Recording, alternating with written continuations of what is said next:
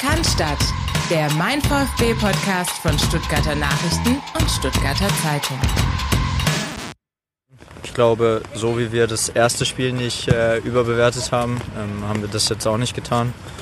Ich glaube, wir haben einen Trainer, der egal, unabhängig vom, vom Spielergebnis, ähm, das Spiel analysiert. Und ähm, er hat uns gesagt, was erste Halbzeit gut war. Er hat uns gesagt, was nicht gut war. Ähm, von dem her, glaube ich, sind wir da alle relativ klar. Das war Pascal Kalle Stenzel mit seinem Rückblick auf die Klatsche von Leipzig auf, aber auch so ein bisschen äh, natürlich den Saisonauftakt gegen Bochum. Und er sagt eigentlich genau das, was man jetzt sagen muss in so einer Situation, nämlich ruhig bleiben, weder in die eine noch in die andere Richtung irgendwie was überinterpretieren, weiter sachlich und hart arbeiten. Und dazu kommen wir jetzt gleich und zwar mit meinen Kollegen Carlos Rubina. Carlos, grüß dich. Hallo, guten Tag. Und David Scheu. David, Servus. Hallo Philipp, grüß dich. Wir blicken natürlich zurück auf das Spiel in Leipzig. Wir kümmern uns so ein bisschen um vereinspolitische Themen, die jetzt schon langsam wieder ein bisschen mehr Gewicht bekommen vor der Mitgliederversammlung am 10. September.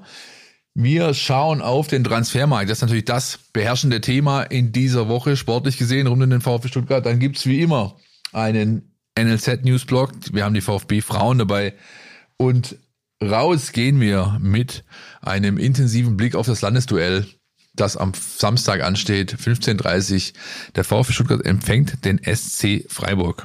Beginnen würden wir aber gerne, wie gesagt, mit dem Blick nochmal zurück nach Leipzig. Carlos, wir beide haben den Trip gemacht.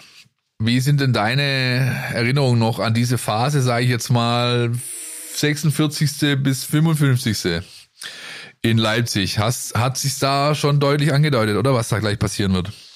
Ähm, ja, also zunächst mal ist ja gut, dass wir zwei den Trip äh, gut überstanden haben, ja, ja, ja. Äh, sozusagen ohne seelischen Schmerz, äh, was äh, diese ominösen, furiosen 25 Minuten der Leipziger anbelangt, beziehungsweise die eher Schwachen des VfB ist es so, ich fand, es hatte sich schon Ende der ersten Hälfte abgezeichnet, dass der VfB äh, Schwierigkeiten bekommt, dass er die Spielkontrolle mehr und mehr verliert, dass er so ein bisschen äh, all das, was er 30, 40 Minuten lang richtig gut gemacht hat, äh, dass er das nicht mehr so hinbekommt.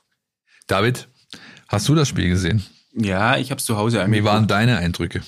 Ja, haben sich mit euren gedeckt. Das ist, ich fand die erste halbe Stunde vom VfB richtig stark, ähm, auch stark im Ballbesitz. Und vielleicht hat dann auch die zweite Hälfte so krass gewirkt, das Abfall, weil die erste halbe Stunde wirklich auch so stark war. Und da muss man natürlich trotzdem sagen, ähm, fünf Gegentore in 25 Minuten, auch wenn der Gegner richtig gut war, das ist natürlich ein bisschen viel. Also ich hab's ich habe es tatsächlich nicht so derbe kommen sehen, sage ich ganz ehrlich. Ich saß da oben, dann man sitzt ja da in Leipzig relativ steil und äh, weit oben unterm Dach und ich sehe noch diese Szene vor mir, als Rose und Zickler, das, das Trainergespann, beim Halbzeitpfiff auf den Platz stürmen und quasi die, die, die Schiris angehen, müssen von ihren Spielern zurückgehalten werden. Und ich dachte mir noch so, okay, also der Willenborg, der wird nichts mehr für Leipzig pfeifen in der zweiten Halbzeit. Und ähm, jedenfalls, was ich nicht dachte, ist, dass dieser Moment die Leipziger so anzündet, dass sie aus der Pause kommen und so ein Spiel abliefern. Ja? Und man hat ja viel, auch beim VfB, auch in der Saisonanalyse, äh, groß über Widerstandsfähigkeit gesprochen in den letzten Wochen und Monaten. Man wollte sich da verbessern. Das wäre ein Zeitpunkt gewesen, diese Widerstandsfähigkeit mal zu zeigen. Der VfB hat sie nicht gezeigt. Ist das, Carlos, ein Fingerzeig äh, für die nächsten Wochen oder ist es vielleicht sogar schon mehr? Reden wir über ein strukturelles Problem? Ähm, das äh, will ich jetzt noch gar nicht beurteilen. In äh, Leipzig war es auf jeden Fall so, dass die Widerstandsfähigkeit, als sie nötig gewesen wäre, nicht da war oder nicht mehr in diesem Maße da war. Das hat ja dann angefangen mit dem höflich ausgedrückt unglücklichen 1 zu 1. Ich äh, war kurz davor noch zu sagen und an die Redaktion durchzugeben, wir müssen wohl eine Alexander Nübel Geschichte machen, der hier bis zu dem Moment überragend gehalten hat, überragende Szene, Szenen hatte und dann kippt das Spiel letztendlich äh, in, in, in der einen Situation, wobei man äh, natürlich ausführen kann, hätte äh, Daxo Sagadu ein bisschen mehr Passschärfe äh, nicht schlecht getan in der Szene. Hätte Nübel anders entschieden und hätte vielleicht noch einen Schwenk gemacht oder sich anders verhalten, dann wäre es anders gekommen. Ja, aber das letztendlich der Mittelblock dann Nübel, Anton, Sagadu, auch Karasor, äh, bis vorhin die Spitze Girassi nicht mehr funktioniert hat, im Grunde von den Leipzigern äh, ja fast schon zerbröselt wurde. Das war entscheidend und es wird jetzt die Frage sein, ob der VfB daraus lernt, wie schnell er daraus lernt und ob er sich zur gefestigten Mannschaft entwickeln kann. David? Ja, also ist völlig klar, dass es eine schwache zweite Hälfte war. Ich würde aber keine zu allgemeinen Rückschlüsse draus, draus ziehen. Wenn man sich die Zeit von Sebastian Hoeneß bis jetzt anschaut, ähm, von April bis heute, dann war eigentlich abgesehen von der zweiten Hälfte gegen Leipzig nur noch ein wirklich schwaches Spiel dabei. Das war bei Hertha. Und das lässt sich ein Stück weit auch erklären durch das Pokalspiel davor mit nur zweieinhalb Tagen Pause gegen Eintracht Frankfurt. Und ansonsten war mein Eindruck, dass die Mannschaft unter diesem Trainer sehr gefestigt auftritt. Jetzt gab es mal einen Ausreißer nach unten, aber das war eine halbe Stunde, die wirklich nicht besonders gut war. Aber ansonsten sehe ich die Mannschaft eigentlich gefestigt. Ich würde noch keinen allgemeinen Trend daraus ableiten. Ja, ich bin, mir, ich bin da nicht ganz bei euch, glaube ich. Also ich, ich, mir ist, mir ist das definitiv zu wenig gewesen, was gerade diese Mittelachse, dieser Mittelbock entgegengesetzt. Das sind die Spieler, von denen man erwartet, Führungsspieler zu sein, die das auch selber kommunizieren, die diesen Anspruch öffentlich machen. Und ja, man kann äh, bei dem ersten Tor sagen, das geht zu 70 Prozent auf Sagadu. Meiner Ansicht nach, der spielt den Ball nicht nur viel zu lasch, der spielt ihn auch blind, ja, ähm, ohne richtig hinzugucken und kriegt dafür die Quittung, nimmt, reißt seinen Torhüter mit. Aber grundsätzlich wären danach noch genügend Gelegenheiten da gewesen, sich aufzubäumen, sich entgegenzustemmen. Und gerade erfahrene Spieler, Anton, Sagadu, Karasor, ihr habt sie alle genannt, die haben das nicht geschafft. Jetzt kann man sagen, gut, vielleicht der ein oder andere schlechte Tag, aber wenn gleich drei oder vier Leute so einen schlechten Tag haben, dass sie komplett sich überfahren lassen vom Gegner, dann ist es für mich schon wirklich ein erster deutlicher Fingerzeig dahingehend, dass der VfB oder die Mannschaft nichts äh, gelernt hat, respektive sich nicht weiterentwickelt hat. Ob es äh, dann echt ein strukturelles Problem wird, da habt ihr wiederum recht. Das werden erst die nächsten Wochen zeigen, ob, ob wir das immer wieder sehen. Wenn ja, wird man drüber reden müssen. Ganz sicher bin ich mir aber, dass das Trainerteam schon diese Woche da entsprechend drüber gesprochen hat mit äh, den Spielern, denn so darfst du dich einfach nicht überfahren lassen. Ich glaube, da sind wir uns alle einig. Gibt ja, es da, noch da, was? Ja, da gibt es sicher keinen Widerspruch und äh, will vielleicht das Ganze noch um einen Aspekt erweitern. Äh, man darf ja nicht äh, vergessen, äh, in der Kürze der Zeit hat Wataru Endo gefehlt, also ein absoluter Mentalitätsspieler, auf seine Art auch äh, auf dem Platz der äh, Führungsspieler.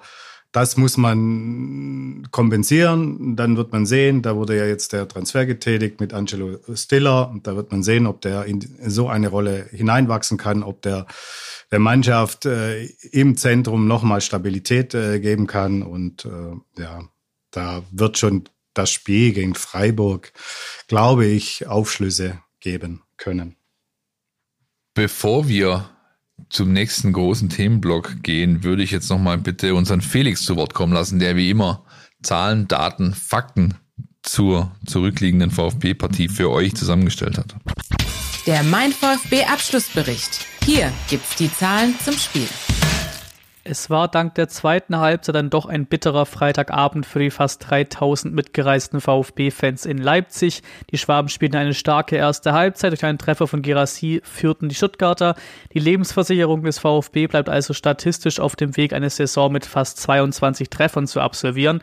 In der zweiten Halbzeit drehte der Ausgleich von RB das Spiel. Der VfB ließ sich überrennen und bei Leipzig war dann gefühlt jeder Schuss ein Treffer. 5 zu 1 am Ende, das 2 zu 1 und das 3 zu 1 sowie das 4 zu 1 und das 5 zu 1 fielen jeweils innerhalb von nur knapp drei Minuten. Aus plus 5 wurde nun ein plus 1 im Torverhältnis. Das Gefühl, dass auch ein paar Tore weniger von RB dem Spiel gerecht geworden wären, bestätigt sich beim Blick auf die Expected Goal Statistiken. Die offiziellen Daten der Bundesliga 2,43 zu 0,8, Understat sagt 2,09 zu 1,18 und Sofascore sogar 1,76 zu 1,13. So oder so bleibt es bei der Sieglosserie des VfB gegen RB. Es gibt unter anderem drei Parallelen zum Bochum-Spiel. An den beiden Spieltagen war Jong der VfB-Akteur mit der höchsten Laufdistanz und der höchsten Geschwindigkeit. Girassi war beide Male der VfBler mit den meisten gewonnenen Zweikämpfen. Der Stürmer steht hier insgesamt auf Platz 4 im Bundesliga-Vergleich. Denselben Platz nahm er im Spiel in der Passquote ein, fast 94 Prozent. Massimo und Ecklauf spielten sich in die Top 5 in der Zweikampfquote bei RB gegen VfB. Zagadou hatte die meisten Ballkontakte auf dem Feld, 86, fast einer pro Minute also. Jong ist der neuntschnellste Spieler der Liga, geblitzt mit 34,36 kmh. Der Neuzugang spulte dazu bisher die geteilt fünftmeisten intensiven Läufe ab. Interessant ist eine Statistik zu Borna Sosa, obwohl der Linksverteidiger nur zweimal eingewechselt wurde, insgesamt nur eine Halbzeit spielte, hatte im Bundesliga-Vergleich die geteilt drittmeisten Flanken aus dem Spiel geschlagen. Zur Halbzeit in Leipzig stand der VfB bei 10 10 zu 0 Toren und drei Siegen in drei Pflichtspielen in dieser Saison. Nun steht ein standesgemäßer Sieg im Pokal, ein Kantersieg gegen einen vermutlichen Mitkonkurrenten um den Klassenerhalt und eine Klatsche bei einem vermutlichen Meisterschaftskandidaten. Das war's, wie immer in aller gebotenen Kürze. Vielen Dank, Felix. Interessante Zahlen und äh, Zahlen teilweise auch, die sich hoffentlich so schnell nicht mehr wieder zeigen werden. Ich würde sagen, wir machen einen Knopf dran. Euch noch ein Verweis von uns, nämlich auf unseren YouTube-Kanal. Ihr findet immer nach dem Spiel am nächsten Tag jetzt dort ein 90 plus 3 Video. Ein Video, wo wir drei Kernaspekte, Thesen, Themen rausarbeiten zu den zurückliegenden 90 Minuten des VfB Stuttgart. Könnt also gerne mal vorbeischauen und euch äh, anschauen, wie wir in bewegten Bildern dieses Spiel so ein bisschen aufarbeiten. Der nächste Schwerpunkt dieser Sendung ist ein vereinspolitischer Schwerpunkt. Wie ihr alle wisst, die Mitgliederversammlung nähert sich in großen Schritten. Das ist am 10. September, geht's los. Und zwar in der Arena, ähm, glaube ich, Einlass ab 9.30 Uhr oder 10 Uhr schon. Veranstaltungsbeginn relativ früh am Mittag. Es wird vor der Gegengerade eine Veranstaltungsfläche aufgebaut. Die Haupttribüne ist noch nicht fertig und dort wird die Veranstaltung stattfinden. Und Carlos, nach allem, was wir bisher wissen, wird die eine ganze Weile dauern. Ne? ja, also äh, so wie es aussieht, äh, war die Tagesordnung ja schon recht äh, gut gefüllt. Jetzt sind ja bekanntlichermaßen diverse Anträge noch fristgerecht eingereicht worden. Die werden meiner Info nach auch alle auf der Tagesordnung landen, so dass es schon die Aussage gab, ähm, das Ganze beginnt um 13 Uhr und bis zur Tagesschau um 20 Uhr werden wir es knapp nach Hause schaffen. also, wir arbeiten nochmal von vorne auf. Es gibt Anträge zu Satzungsänderungen und zwar mehrfach. Da geht es zum Beispiel darum, eventuelle oder etwaige Zirkelbezüge zwischen Vereinsbeirat und Präsidium aufzuheben. Da hat eine Gruppe um Michael Reichel Vorschläge gemacht, wiederum andere haben diese Vorschläge aufgegriffen. Details dazu in der nächsten Woche, wo wir wirklich nochmal explizit auf diese Großveranstaltung blicken werden. Dann gibt es aber auch Abwahlanträge. Carlos, der Präsident hat sieht sich gleich zweien gegenüber. Ist das richtig? Das äh, ist korrekt. Es gibt zwei Abwahlanträge gegen äh, Klaus Vogt. Den einen hat äh, Cornelia Gerstung äh, gestellt, äh, die sich, äh, die das vor allem darauf begründet, dass sie sagt, mit Klaus Vogt wird beim VfB keine Ruhe einkehren. Äh, sie geht auch in ihren Ausführungen auf seine Rolle als Aufsichtsratsvorsitzender ein und findet da einige Kritikpunkte, die wir gleich noch besprechen können. Dann gibt es ja die Initiative VfB Jetzt, die war zuletzt ja auch immer mal wieder mm, aktiv und wollte eine außerordentliche Mitgliederversammlung anstreben, was sie nicht geschafft hat, aber jetzt sind Abwahlanträge gegen Klaus Vogt, aber auch gegen zwei Vereinsbeiräte, gegen André Bühler und Marc Nikolaus Schlecht gestellt. Ja, das sind die, die Themen, äh, die die Herren im Moment beschäftigen des VfB, die sich dazu auch noch äh, konkret äußern wollen. Genau, unsere äh, Informationen gehen dahingehend, dass äh, Montag, wahrscheinlich aber erst Dienstag kommende Woche, ein offizielles Kommuniqué erfolgen wird vom äh, Verein. Zum einen die veränderte Tagesordnung wird kommuniziert, zum anderen werden zu gewissen Punkten Stellungnahmen erwartet. Und dann äh, ja, beginnt sozusagen der Countdown auf die Veranstaltung. Ihr könnt euch, das können wir jetzt schon sagen, bei uns natürlich darauf verlassen, dass ihr die komplett abgedeckt bekommt. Das heißt, wir sind mit drei Kollegen vor Ort, werden äh, eine Live-Berichterstattung anbieten, werden euch auf Social Media auf dem Stand halten, werden euch mit Einordnungen und Kommentaren äh, versorgen nach Ende der Veranstaltung. Auch Zahlen gibt's jede Menge zu äh, ja, notieren zumindest. Carlos, du hast gerade gesagt, äh, wir wollen noch im Detail auf diverse Dinge eingehen. Fang doch einfach mal an. Ja, also wie gesagt, die, die Initiative VfB Jetzt, ähm, die sich da um Christoph Burand äh, gebildet hat, die hat ähm, auch sehr ausführlich einen ähm, Abwahlantrag gegen Klaus Vogt gestellt, äh, begründet das vor allem damit, dass ähm, Klaus Vogt nicht zum Wohle äh, des VfB äh, handle, dass äh, sowohl in der Außendarstellung, aber auch in der internen Kommunikation äh, zahlreiche Probleme aufgetreten sind. Äh, das wird dann festgemacht an der Aufarbeitung äh, des, der Datenaffäre, am Sponsorenwechsel zu Winamax, wo man äh, den man so sieht, dass er nicht zu den Werten des VfB passt, aber auch an äh, diversen anderen Punkten, äh, mangelnde Transparenz, der Vorwurf der Klüngelei äh, wird dargestellt. Also da, da kommt einiges auf Klaus Vogt zu, wo er viele, viele Fragen beantworten muss, unter anderem auch, sage ich mal, äh, juristische Feinheiten sind da gefragt, wenn es um die Vereinsbeiräte André Bühler und Marc-Nikolai Schlecht geht, weil da wird das Thema wieder aufgeworfen, dass es äh, von Satzungsverstöße gab und die beiden Herren eigentlich schon lange nicht mehr im Vereinsbeirat sitzen dürften. Ihr hört also alles Dinge, die schon mal irgendwie irgendwo da waren und jetzt nochmal äh, in, in Toto sozusagen auf den Tisch kommen sollen. Es ist also durchaus äh, mit sieben Stunden plus X zu rechnen am, am 10. September. Äh, Gibt es äh, zu dem Antrag der Frau Gerstung noch mehr zu sagen, Carlos? Außer dass sie äh, Unruhe anführt als äh, Hauptgrund für ihren Abwahlantrag. Ja, da gibt es schon noch mehr zu sagen. Also ein Hauptkritikpunkt von ihr ist äh, die Besetzung des Aufsichtsrates. Da verweist sie darauf, dass es äh, ein Versprechen äh, gibt, das 2017 äh, gegeben wurde mit, mit der Ausgliederung in die VfB AG, dass nämlich immer ein äh, Fanvertreter im Aufsichtsrat sitzen werde. Das sei nicht mehr der Fall. Mittlerweile seit äh, Bertram Suck äh, nicht mehr dabei sein darf. Das äh, wird äh, Klaus Vogt mit angelastet, dass äh, der er letztendlich mitverantwortlich dafür ist, dass äh, kein Fanvertreter mehr dabei ist im Aufsichtsrat. Simple Frage. Du kannst sie auch ganz simpel mit Ja und Nein beantworten. Gibt es in all diesen Anträgen äh, Skizzierungen dahingehend, dass es Alternativen gibt, dass ein Kopf äh, vorgestellt wird, der an die Stelle treten soll, dass grundsätzlich einfach positiv äh, in die Zukunft gegangen werden soll? Oder ist man einfach nur per se dagegen und möchte alte, schmutzige Wäsche waschen?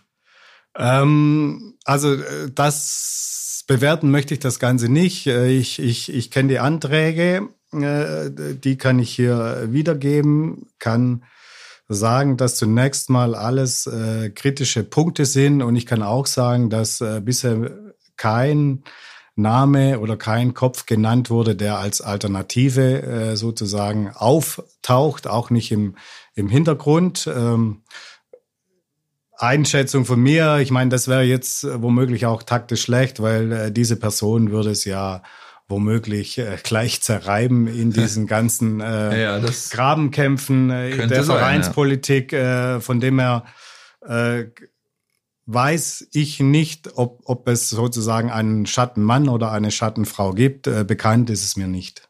David, ja. du bist jetzt nicht ganz so äh, tief drin wie wir beide in dieser Thematik in den letzten Wochen gewesen, hast dich vornehmlich eher um andere Themen gekümmert. Trotzdem bist du ja bei uns im Team äh, auch nahezu ausschließlich mit VfB-Berichterstattung betraut. Wie siehst du das denn aus deiner, sag ich mal, Perspektive, die ein Stück zurückgelehnter vielleicht ist, weil du nicht täglich äh, mit dieser Thematik zu tun hast? Na, ich verfolge das natürlich schon mit Interesse. Du hast es gesagt, ich bin da nicht so tief drin wie, wie ihr. Aber es ist natürlich schon, wenn es eine Mitgliederversammlung gibt und Abwahlanträge gegen den Präsidenten, dann, dann ist das natürlich schon was, was für ein Stück weit Unruhe sorgt. Und ich glaube, es wäre dem Verein einfach mal wieder zu wünschen, dass er ähm, in, in ruhige Fahrwasser kommt und, und da zu einer Linie findet. Das ist ja jetzt, zieht sich ja schon seit, seit einiger Zeit. Ja. Siehst du, Carlos, wenn man noch, wenn man noch äh, jung und äh, erfrischt ist, dann hat man ein gewisses Maß an Naivität, das einfach immer wieder zum Tragen kommt. Glaub uns, David, wir sind lang genug dabei. Das werden wir beide, alle, äh, wir drei, glaube ich, nicht so schnell erleben, dass es wirklich ruhige Fahrwasser gibt. Aber wäre natürlich ein Weg, ganz klar. Äh, ja, aber äh, dann wäre es ja auch nicht der VfB, wenn ein ruhige Fahrwasser äh, ja, kommen ja. Ja, sollte. Das betrifft zum einen das Sportliche, das betrifft zum anderen des Vereins politische, sagen wir es mal so, das ist ja auch äh, der Charme eines Traditionsvereins, dass dass immer äh, Bewegung äh, drin ist. Und der VfB hat das ja schon in seinem Titel.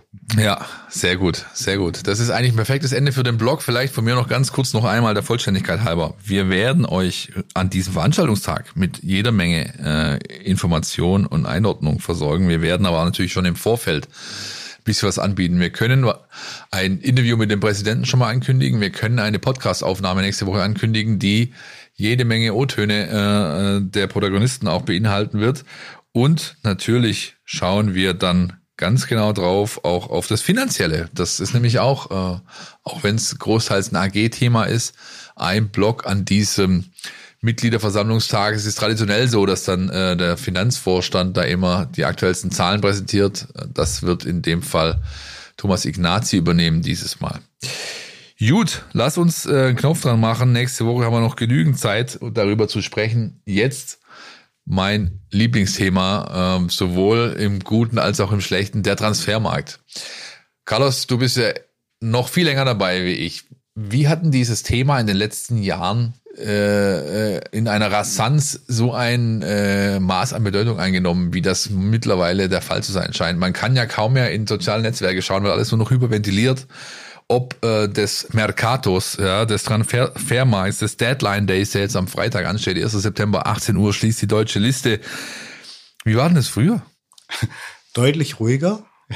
Was natürlich äh, vielleicht daran lag, dass es äh, nicht so viele soziale Kanäle gab und was auch daran lag, äh, so, das muss ich tatsächlich aus meiner Erinnerung sagen, dass nicht schon im März, im April und im Mai so intensiv über mögliche Transfers spekuliert wurde. Also das Ganze ging deutlich später los, oft erst im, im Juli und August. Äh, in die letzten ein, zwei, drei Jahre ist es, ist es ja eher so und auch speziell beim VfB, dass man im Grunde permanent über mögliche Transferkandidaten spricht, äh, permanent äh, darüber sich Gedanken macht, ob jetzt Borna Sosa bleibt, geht oder sonst was macht. Also ähm, das hält sozusagen, sobald das Transferfenster aufgeht, also offiziell aufgeht, meint man so, in den nächsten drei Tagen müssten die Big-Transfers getätigt werden. Und wenn das nicht passiert, dann ist man irgendwie schon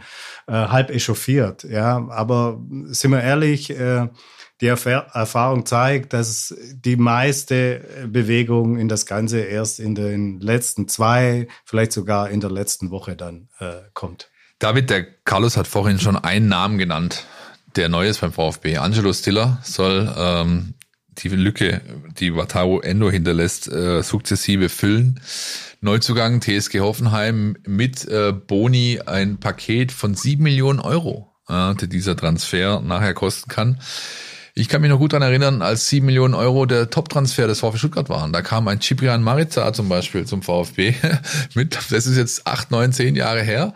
Mittlerweile wird ein Transfer dieser Größenordnung auch beim VfB völlig schulterzuckend hingenommen. Ja, ähm, wie äh, ist denn unser Wissensstand? Was passiert noch auf der Zugangsseite beim VfB oder soll passieren bis zum 1. September 18 Uhr? Ja, du hast ja gerade Angelo Stiller angesprochen. Also im Mittelfeld ist es so, die sieben Millionen waren jetzt schon ein relativ üppiges Volumen für die, die Klappen VfB-Kassen.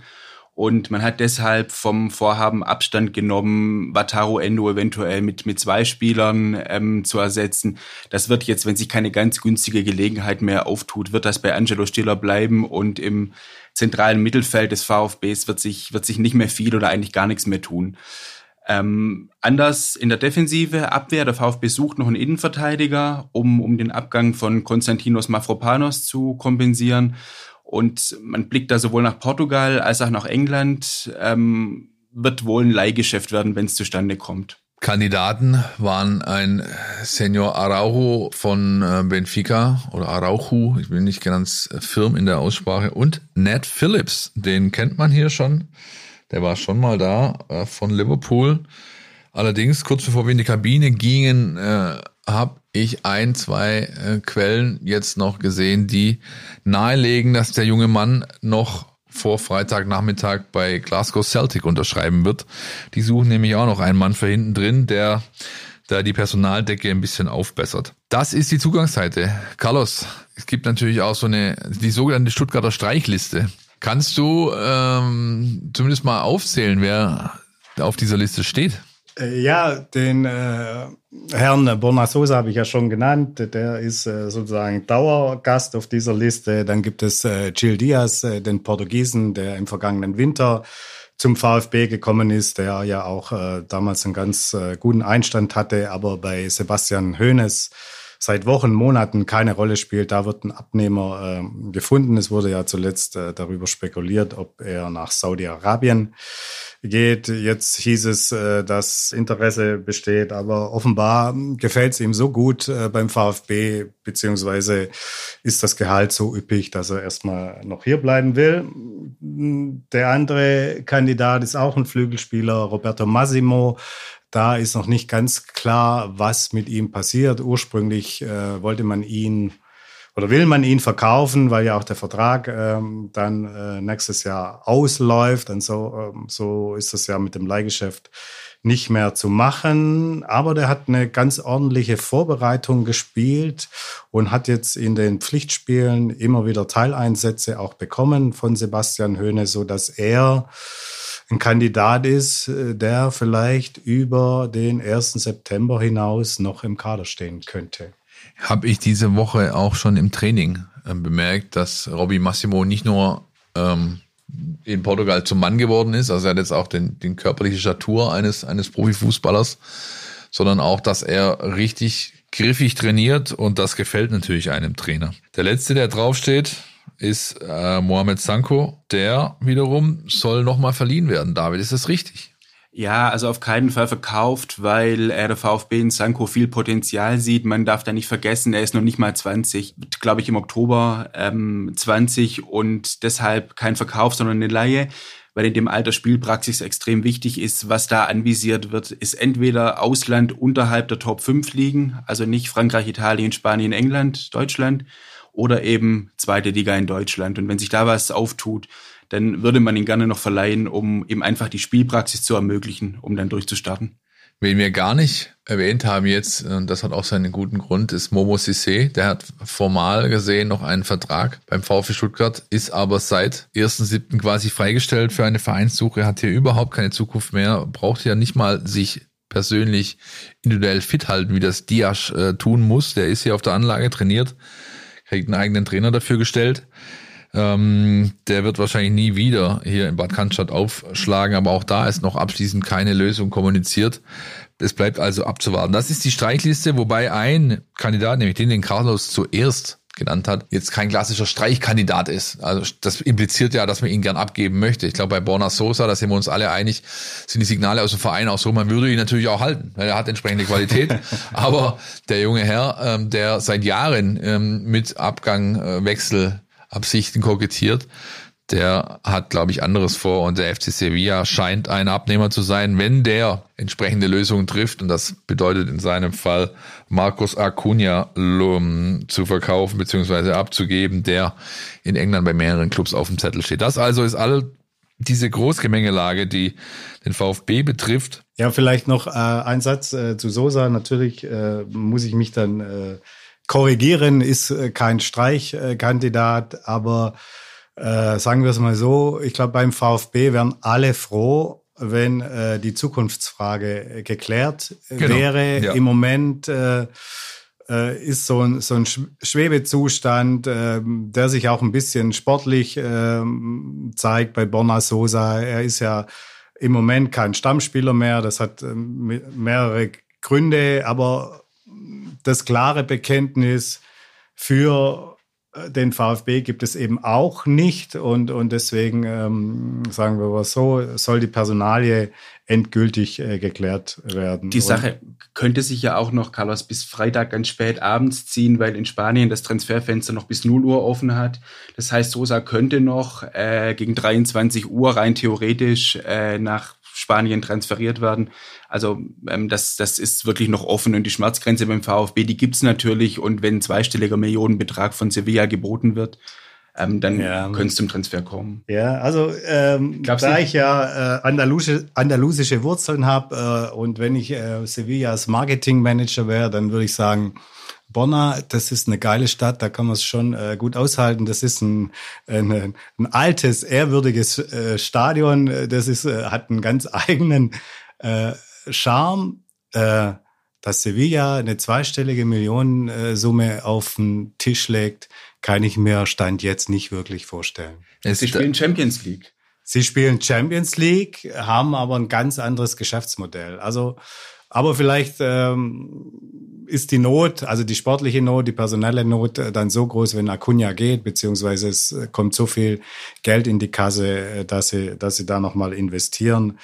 Grundsätzlich ist es in Spanien so, da gibt es nur äh, zwei bis drei Clubs, die wirklich zweistellige Millionenbeträge äh, an Ablöse bezahlen und da gehört der FC Sevilla nicht dazu. Estadio Ramon Sanchez Pizjuan, äh, nur der Vollständigkeit halber, ist das Stadion, das Carlos meint, eine offene Schüssel eines der lautesten Stadien in Spanien auch und gerade weil die Resonanzfläche Dach fehlt, äh, durchaus bemerkenswert, sehr, sehr steil. Und der ein oder andere, der wird sich erinnern, der VfB war da auch schon mal, ist noch gar nicht so lange her, 2013, glaube ich, das letzte Mal in einem internationalen Wettbewerb dort gespielt. Ich kann mich jedenfalls noch gut an diesen Trip erinnern. Ähm, er war wie so oft in Südeuropa nicht unbedingt von Erfolg gekrönt, was den VfB betrifft, aber schön war es trotzdem, dort gewesen zu sein. Ein Thema haben wir jetzt bisher geflissentlich unter den Tisch fallen lassen, Männer. Wir müssen aber, glaube ich, drüber sprechen, denn es gibt einen neuen Player auf diesem Markt, den hat, glaube ich, vor einem halben, dreiviertel Jahr noch keiner so kommen sehen. Und der heißt Saudi-Arabien. David, du hast dich intensiver mit dieser Thematik der wann ist wo noch welche Liste offen und kann noch da und dort hingewechselt werden äh, beschäftigt. Wie sieht's denn mit Saudi-Arabien aus? Ja, das geht noch ziemlich lange. Äh, 20. September. Saudische Vereine können bis 20. September Spieler kaufen. Also theoretisch auch aus der Bundesliga. Und das kann natürlich schon zu einer komplizierten Situation kommen, wenn jetzt für einen Leistungsträger aus der Bundesliga Mitte September ein unmoralisch hohes Angebot aus Saudi-Arabien eingeht, muss man natürlich schon überlegen, was man macht. Viel Geld einerseits, andererseits Ersatz kann man nicht mehr kaufen, weil in Europa ist das Wechselfenster, in Deutschland zumindest, am 1.9. zu. Und das kann schon zu, zu Härtefällen dann auch kommen. Carlos, warum macht man nicht einfach eine einheitliche Regelung und sagt, erster, achter Feierabend. Also man schließt dieses Fenster einen Monat früher und zwar bindend für alle Vereine. Das heißt, man hat vier Wochen Wechselfrist. Da muss alles durchgezogen sein. Danach stehen die Kader und man kann jetzt nicht mehr noch äh, kurz vor Schluss seine besten Leute weggekauft bekommen. Wieso macht man das nicht? Ja, das ist natürlich eine begründete äh, Frage. Und wenn man äh, die Trainer dieser Welt äh, sozusagen alle in ein Auditorium bekäme und sie befrage, da wäre die, die Antwort einhellig, klar, machen wir, erster Achter, dann können, haben wir Planungssicherheit, können mit unseren Spielern arbeiten.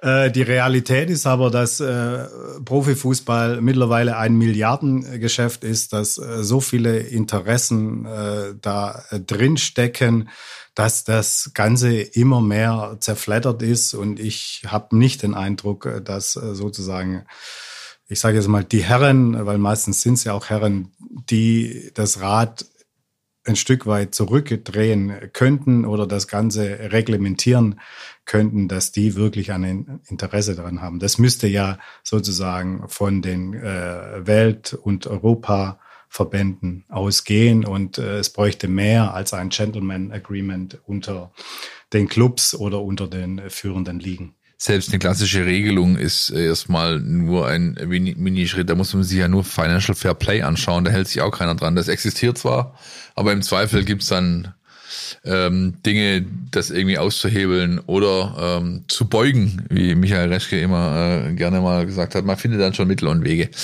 Ja, und ich gehe nicht mit, dass es alle Trainer sind, Carlos. Da gehe ich nicht mit, weil ich glaube explizit die Trainer von den ganz großen, von den G14-Clubs, ja, die auch das meiste Geld in Europa haben, die Liverpools, Tottenhams, Chelseas, Madrids und so weiter. Ich glaube, denen ist es sogar recht, dass diese Liste so lange offen ist, weil die können dann im Zweifeln halt noch auf den letzten Metern reagieren, was die kleinen Clubs nicht können. Allein schon wegen ihrer finanziellen Macht nicht. Aber wenn jetzt zum Beispiel ein Real Madrid die ersten beiden Ligaspiele verkackt äh, vielleicht noch aus dem Pokal ausscheidet, dann können die halt jetzt in den letzten 48 Stunden noch mal kurz ähm, hohe zweistellige Millionensummen äh, frisch machen, um dann entsprechend zu reagieren.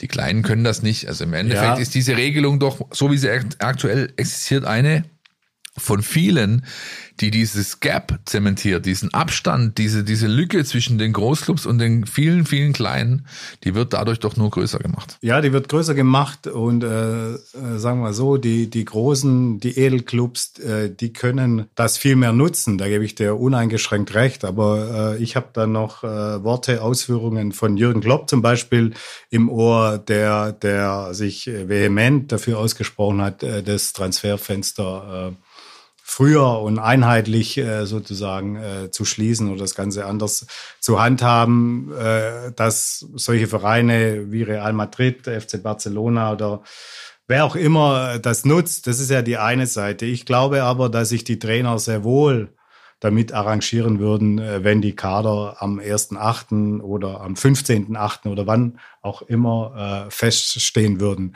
Das bedeutet ja nur, dass sie, dass Entscheidungen früher getroffen werden und dass bestimmte Dinge nicht mehr äh, nachzujustieren wären. Sind wir doch ehrlich, äh, im Grunde ist es doch so, dass vor allem Spieler und Berater von, von, äh, von dem Ganzen profitieren können, weil sie ewig ausloten, äh, gehe ich zu Verein X oder schließe ich mich Verein Y an und äh, die, die, die Angebote, die Anfragen äh, hier oft ja auch gegenseitig nicht nur abgewägt, sondern gegeneinander ausgespielt werden. Sehe ich auch so. Und wenn du das Transferfenster anschaust, meistens ist ja im Juli echt gar nichts los. Wenn man es einfach einen Monat vorlegen würde, dann würden die ganzen Transfers halt im Juli stattfinden. Und äh, für die Chancengleichheit wäre es absolut vorteilhaft, wenn die Kader mit dem ersten Pflichtspiel stehen würden. Das wäre der erste Schritt. Und der zweite, dass einfach die Fristen ähm, vereinheitlicht werden und, und nicht so große Lücken sind mit, mit Saudi-Arabien 20.09. Das, das ist keine gute Situation. Also da ist noch einiges im Argen. Ihr seht schon, auch wir haben keinen Königsweg. Wir können auch nur uns Lösungsansätze vorstellen. Was wir euch definitiv bieten können, ist eine Videoeinschätzung zu der Transfermarkt-Thematik rund um den VfB Stuttgart. Die findet ihr auf unserem YouTube-Kanal, der nagelneu ist. Also auch gerne da vorbeischauen und äh, Likes da lassen und den Kanal abonnieren. Wir gehen jetzt erstmal in die Werbung und machen dann mit dem Stuttgarter Nachwuchs weiter. Ihr wisst ja, Freitag ab 1 macht jeder seins. Aber bevor ihr ins Wochenende geht, müsst ihr noch eine Sache erledigen. Eure Mails checken und den Mein VfB Newsletter lesen. Da steht alles drin, was ihr braucht, um rund um die Weiß-Roten mitdiskutieren zu können. Jetzt sofort abonnieren unter meinvfb.de.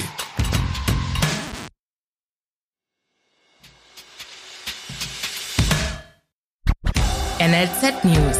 Neues von den Nachwuchsmannschaften.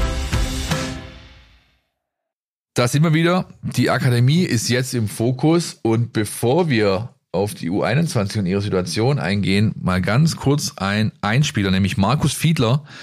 Der hat sich gemeldet und uns so ein bisschen Eindrücke gegeben zu diesem Spiel auf der Zollernalb bei der TSG Balingen. Der VfB Stuttgart gewinnt es erneut. Fünfter Sieg im fünften Ligaspiel. Markus Fiedler, bitte. Es war ein schweres Auswärtsspiel, ein schweres Auswärtsspiel, weil die TSG Balingen mit seiner ausgeprägten Mannorientierung ähm, uns unser übliches Positionsspiel einfach sehr erschwert hat. Ähm, wir haben insgesamt über die gesamte erste Halbzeit deutlich zu langsam gespielt, waren zu lange am Ball, haben viel zu wenig Intensität und Dynamik daraus entwickelt ähm, und infolgedessen halt eben eine, ausgeprägte Statik, die es der TSG Baling auch leicht gemacht hat, dann halt immer wieder in die Balleroberung zu kommen und aus der Balleroberung heraus ins Umschalten. Gab es in der Tat ein paar Umschaltaktionen, die dann, äh, die dann brenzlig gewesen sind. Eine dieser Umschaltaktionen kann dann Leon Reichert kurz vor der Strafraumkante nur mit dem Foul unterbinden.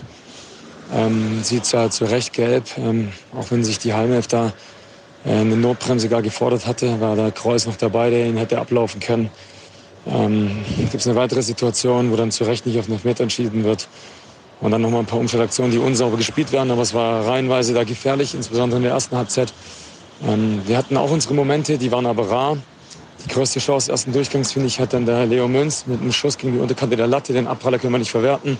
Gute Möglichkeit noch durch Gallien, gute Möglichkeit noch durch Hoppe. Ähm, ja, und dann geht es trotzdem, finde ich, summa summarum mit einem verdienten Remis in die Pause.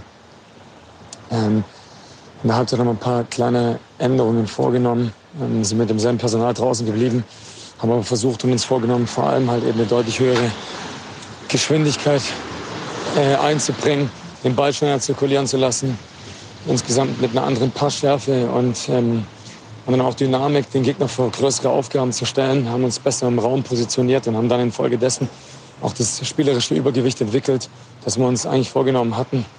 Ähm, das Spiel zunehmend in die Hälfte des Gegners verlagert und dann auch unsere Momente gehabt, um Tore zu erzielen. Ähm, die gibt es dann hüben wie drüben.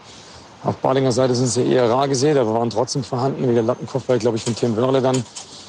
Und trotzdem haben wir dann Innenpfosten Münz und noch ein paar andere gute Situationen, um Bootsjahres, um Meier, ähm, die dann schon zum Tor hätten führen können.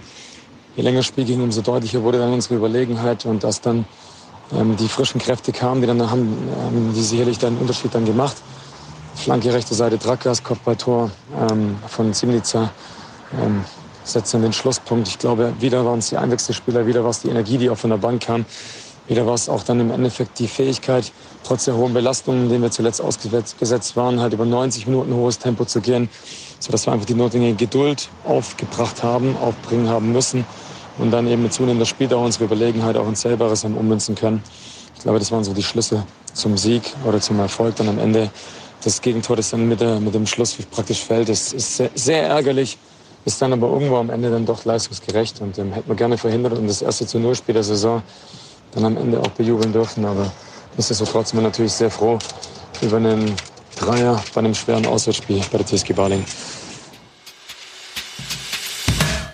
Das war der Trainer und was er nicht erwähnt hat, was man vielleicht aber aus seiner Stimme rausgehört hat, es gibt so einen kleinen Wermutstropfen rund um dieses Spiel, nämlich der Chef Alex Kreuz, der musste verletzt, verletzt Herr Meisel, verletzt ausgewechselt werden in der 69. Minute.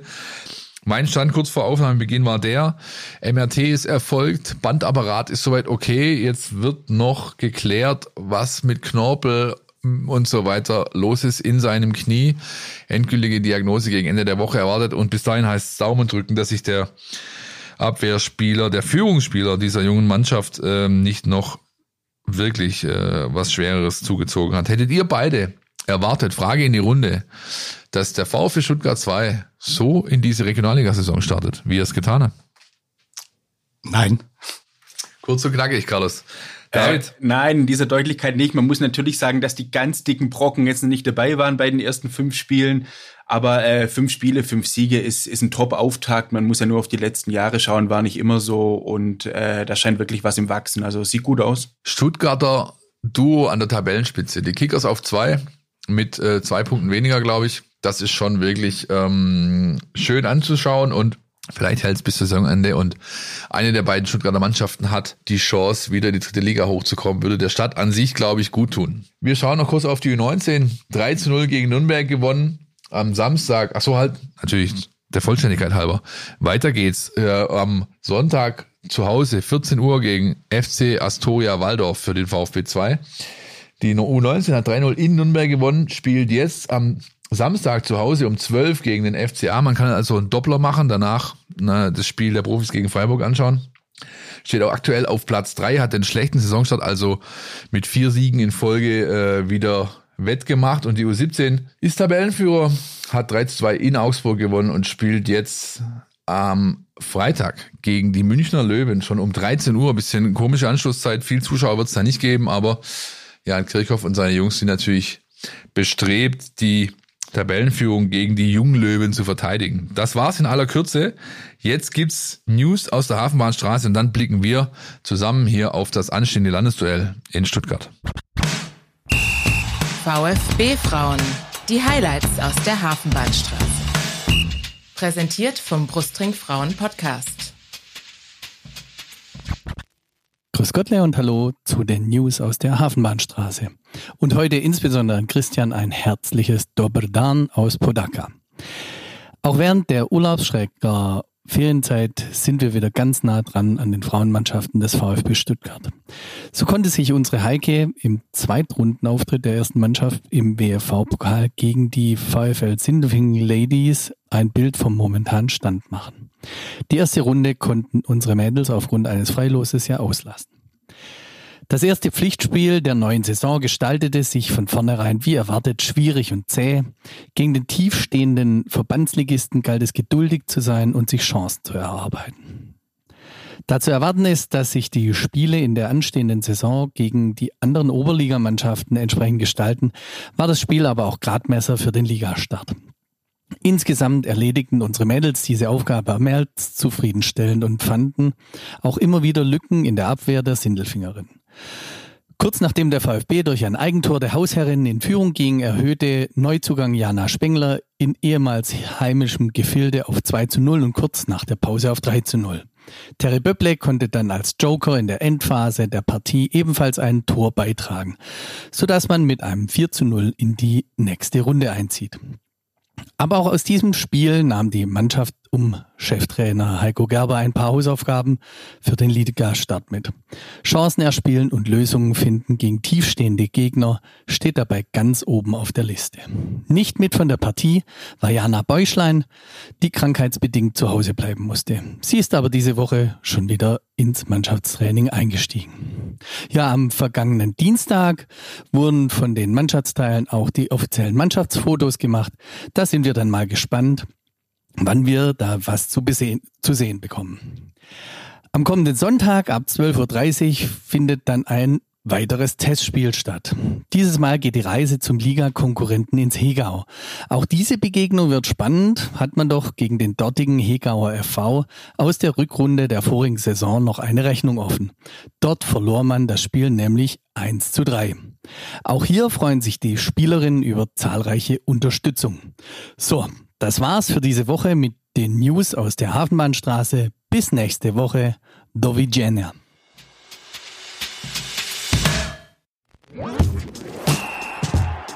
Du willst nicht nur jede Woche den Podcast hören, sondern zu jeder Zeit voll über den VfB Stuttgart informiert sein? Mit dem Mein VfB Plus Abo bleibst du immer auf Ballhöhe. Erhalte Zugriff auf das Matchcenter, Live-Ticker, multimediale Inhalte und vieles mehr – Jetzt die Mein VfB App runterladen und das Abo vier Wochen kostenlos testen. Verfügbar im Apple App Store und im Google Play Store.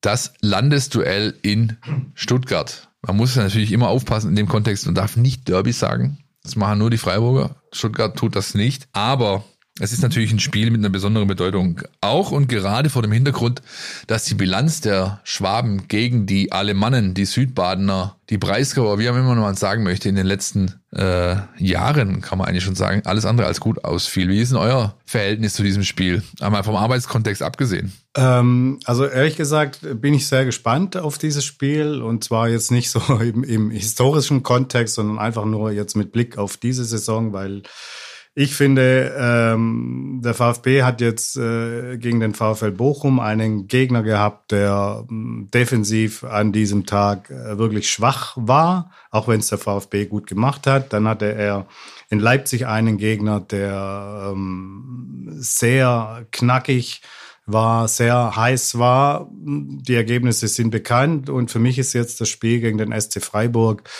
so eine Art Standortbestimmung. Wo steht denn der VfB leistungsmäßig? Wo ist er einzuordnen?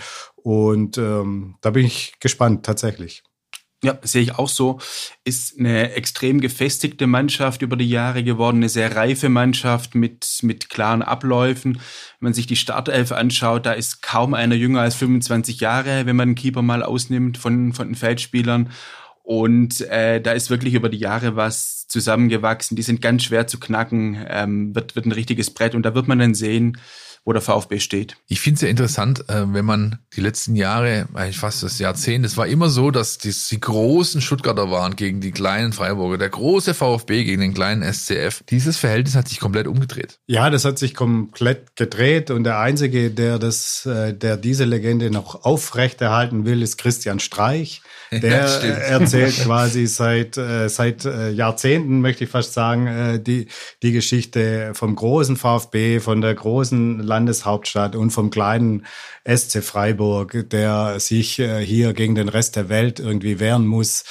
Ähm, für mich ist das schon lange keine Realität mehr. David hat es gesagt, das ist äh, eine gefestigte, eine reife, eine Bundesliga-Top-Mannschaft, die ist jetzt zum zweiten Mal hintereinander in der Europa League. Die ist nur knapp daran gescheitert, in die Champions League äh, zu kommen. Also das ist äh, eine Mannschaft, die nichts mehr mit den Breisgau-Brasilianern äh, zu tun hat, äh, die es da ja mal gegeben haben soll, äh, sondern das ist eine Lauf- und Kampfmaschine. Für mich auch immer interessant, auch wenn, klar, man kann immer sagen, ja, es ist nur Transfermarkt, ja, es sind nur Marktwerte, die auf teils zweifelhaften äh, Faktoren beruhen, aber es ist halt doch irgendwo ein Indikator, ein Indiz. Wenn ich mir das anschaue, dann hat der SCF einen Marktwert mittlerweile von 160 Millionen plus X äh, nach oben offen und der VfB hat nur noch 120 Millionen da stehen. Das ist halt einfach auch schon, sag ich mal, ein, ja, ein, ein klares äh, Bildnis dessen, wie sich einfach diese, diese Verhältnisse gedreht haben. David, ähm, glaubst du, dass einer der beiden Ex-Freiburger im Kader Faktor sein wird am Wochenende, nämlich Wu Jong Jung. Ähm, er ist ja jetzt dann auch schon langsam in eine Rolle reingewachsen beim VfB und ist jetzt seit dem Abgang von Endo auch hinter den Spitzen dann ins Team gerückt, zum Einsatz gekommen. Und ähm, er wird natürlich brennen. Er ist in der letzten Saison unter Christian Streich nicht so oft zum Einsatz gekommen, ist meistens von der Bank gekommen, hat auf den Wechsel gedrängt zu, zu seinem Ex-Trainer und könnte jemand sein, der auch in, in engen Räumen äh, dann Lösungen findet zwischen den Linien, ähm, wenn es darauf ankommt. Also ich kann mir das vorstellen, ja. Ich kann mich noch sehr gut daran erinnern, dass er hier vor zwei Jahren einen großen Auftritt hatte. Nämlich äh, beim äh, 2 zu 3 aus VfB-Sicht hat der VfB die Anfangsphase komplett verpennt, lag plötzlich 0-3 hinten, hat dann einen Doppelschlag zur Pause hingelegt, auf 2-3 gestellt. In der zweiten Halbzeit vieles versucht, aber es nicht mehr geschafft auszugleichen, äh, hat aber ja, das Spiel eigentlich über 70 Minuten beherrscht. Und nur die ersten 25, 20, 25 nicht. Und da hat eben Wu Jong Jong zwei Buden gemacht. Bin gespannt, ob er dasselbe jetzt mit dem anderen Trikot an am Wochenende zu leisten imstande ist. Bevor wir auf unsere Kategorie schauen mit den Players to Watch, ganz kurz nochmal unser Felix mit den Zahlen zu dieser Partie. Der Mein VfB Gegner-Check. Unser Blick in die Datenbank. Letzte Woche hatten wir die Abfolge von RB Leipzig und dann dem SC Freiburg und den folgenden Parallelen im Spielplan angesprochen. Auch der Blick nur auf die Breisgauer ist interessant. Die Bundesliga hat wohl Gefallen gefunden an einem frühen Baden-Württemberg-Duell in der Saison. In den letzten fünf Bundesliga-Saisons des VfB am Stück war dies nun schon der Fall. Viermal davon am nun kommenden dritten Spieltag. 2018 Spieltag 3 ein 3 zu 3 in Freiburg. 2020 Spieltag 1 ein 2 zu 3 gegen Freiburg. 2021 Spieltag 3 wieder ein 2 zu 3 gegen Freiburg. 2022 Spieltag 3 ein 0 zu 1 gegen Freiburg und nun 2023 Spieltag 3 ein Heimspiel gegen Freiburg. Der VfB ist nun schon vier Liga-Heimspiele gegen den Sportclub sieglos. Insgesamt gab es jetzt viele enge Spiele mit immer wieder besserem Ausgang für Freiburg. Seit dem Wiederaufstieg entschied nur einmal mehr als nur ein Tor Abstand das Spiel.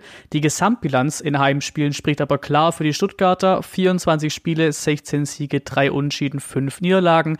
Die Breisgauer sind mit zwei Siegen gestartet, ein 1 zu 2 in Hoffenheim und ein 1 0 gegen Werder. Gerade zum letzten Last-Minute-Sieg gegen Bremen könnte man sagen, typisch Freiburg. Nur der Blick auf die Daten. Zuerst das gesamte Team. Bei der Menge an gewonnenen Zweikämpfen belegt es den dritten Platz, 25 mehr als der VfB. Hinter den Bayern gaben sie die zweitmeisten Torschüsse ab, 13 mehr als der VfB. Im Ballbesitz ist man quasi gleich auf. Freiburg hatte bisher im Schnitt 51 Prozent, der VfB 50 Prozent. Ein klarer Unterschied liegt in der Laufdistanz. Platz 5 für Freiburg, Platz 18 für die Stuttgarter, das Schlusslicht bisher. Grifo selbst ähnelt sich Jong und Sosa in den Werten. Die drittmeisten Flanken aus dem Spiel, die siebthöchste Laufdistanz, geteilt Platz 10 in den Sprints, letzteres gleich auf mit Jong. Gerade das Thema Flanken ist interessant und als Folge auch die Kopfbälle. Freiburg schlägt die meisten Flanken aus dem Spiel in der Liga und hat die meisten Kopfballduelle gewonnen. Darauf wird zu achten sein. In beiden Kadern gibt es jeweils zwei Eckspieler, bei Freiburg Neuzugang Müller und Uphoff, beim VfB Neuzugang Jong und Stenzel. Carlos, du darfst beginnen, weil du bist nicht äh, so oft hier zu Gast wie äh, der Christian, der eigentlich kein Gast ist und natürlich Co-Host, aber wir haben beide, wir beide haben immer diese Kategorie des Players to Watch. Wir picken uns also einen Spieler des Gegners raus, den wir für besonders beachtenswert halten im Vorfeld der Partie, der vielleicht das Spiel auch maßgeblich beeinflussen, vielleicht sogar entscheiden kann.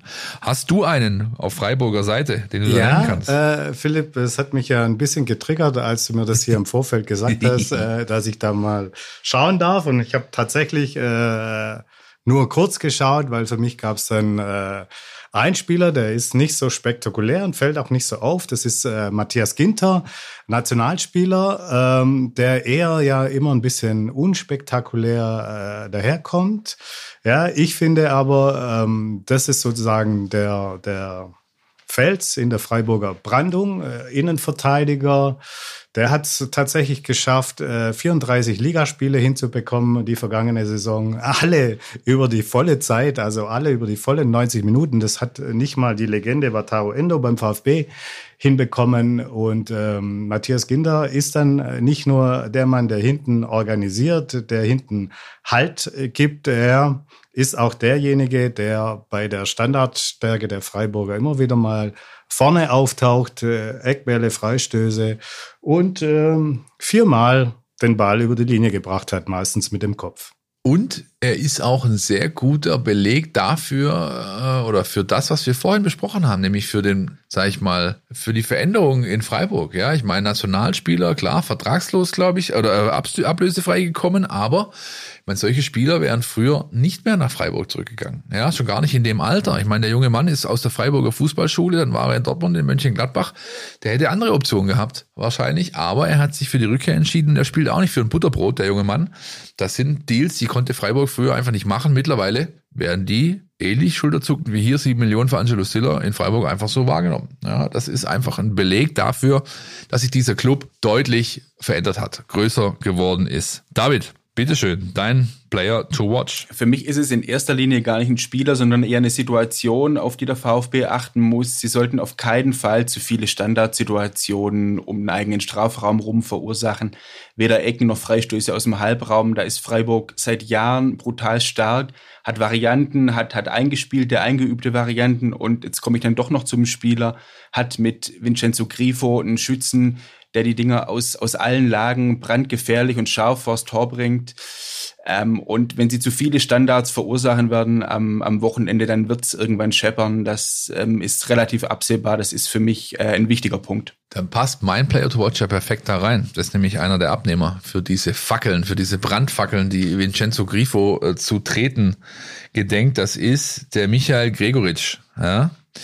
Ähm, der, oder Gregor sagt man, glaube ich, auch in Österreich, ja, der Stürmer, der so ein bisschen, finde ich, atypisch ist für einen Stürmer. Es ist eigentlich kein klassischer Neuner, sondern ist eher so ein, äh, ja, der kann auch zehn spielen, glaube ich, und, und macht es da auch gut.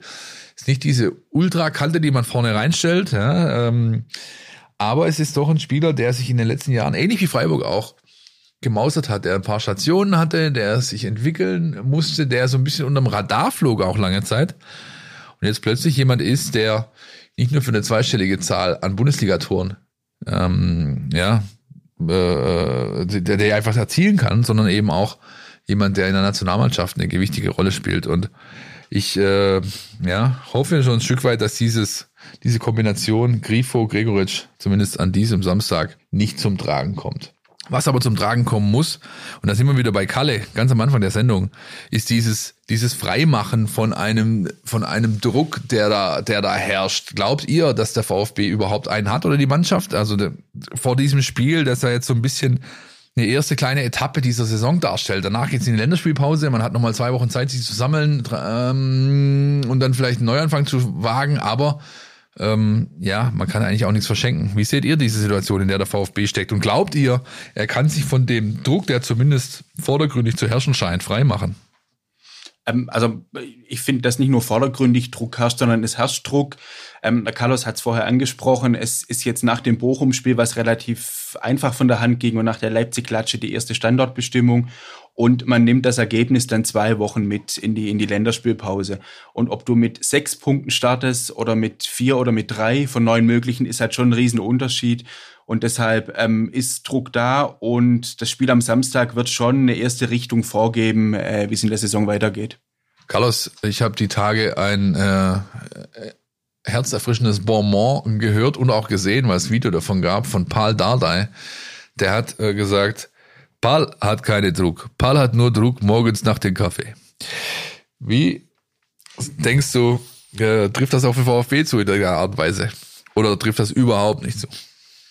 Äh, natürlich trifft es zu, dass, äh, dass äh, Druck da ist, äh, ist jetzt ähm, aber jetzt noch nicht äh, so immens hoch. Ich finde, wenn man mal ein bisschen draufschaut, wie das seit April gelaufen ist mit äh, Sebastian Hoeneß, dann gab es äh, Situationen und Phasen, in der war deutlich mehr Druck drauf. Ähm, was mir aufgefallen ist, dass es der Trainer immer wieder geschafft hat, äh, einen positiven Umgang mit diesem Druck hinzubekommen, äh, mit der Mannschaft, sich auch immer wieder sozusagen auf dem Platz von diesem Druck zu lösen, da gute spielerische und auch taktische Lösungen parat zu haben und ähm, das Gute an Sebastian Hoeneß ist auch, dass er es schafft, ähm, sozusagen immer den Fokus auf das anstehende äh, Spiel richten zu können und gar nicht so sehr äh, nach hinten und nach vorne schaut. Und äh, es gibt für mich jetzt keinen Grund, warum das diesmal anders sein sollte. Und auch äh, ergebnisunabhängig das tut. Also das sind auch die Signale, die wir aus der Mannschaft bekommen. Unter anderem Pascal Schenzler hat das die Tage erst wieder gesagt.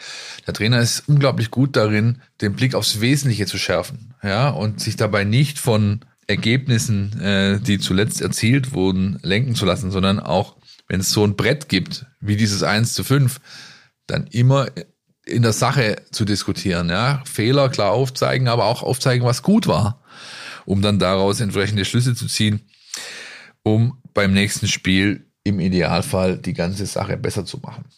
Männer, abschließend eine Kategorie, die wir auch nicht mehr auslassen dürfen heutzutage, ist der berühmt, berüchtigt, beliebte oder auch unbeliebte, je nachdem, Ergebnistipp. Carlos?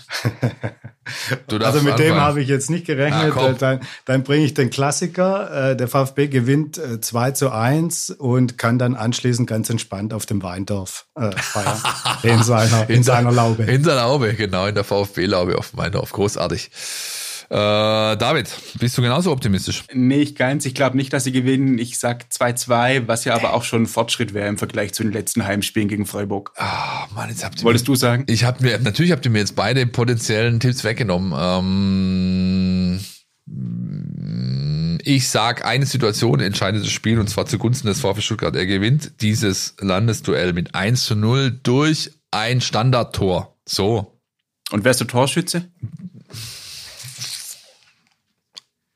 Einer, der sonst nie trifft. Karasor. Ja. Okay. Ja, also ich würde nicht auf dich wetten, aber naja. Gut, herzlichen Dank für diese illustre Runde. Ich hoffe, euch hat es Spaß gemacht. Ja, sehr gerne, hat Spaß gemacht. Ja, super, vielen Dank, dass ich mal wieder am Ball sein durfte. Und ich hoffe, auch euch da draußen hat Spaß gemacht. Ähm, ihr wisst ja immer zum Sendungsende haben wir der Hinweis auf unsere Kanäle, die App, Stuttgarter Zeitung und Nachrichten.de, auf unsere Social Media Plattformen, auf X, auf Facebook, auf Instagram und jetzt auch auf YouTube. Und das letzte Wort hat der, der die Sendung auch aufgemacht hat. Der Kalle, der macht es jetzt auch zu. Bis nächste Woche.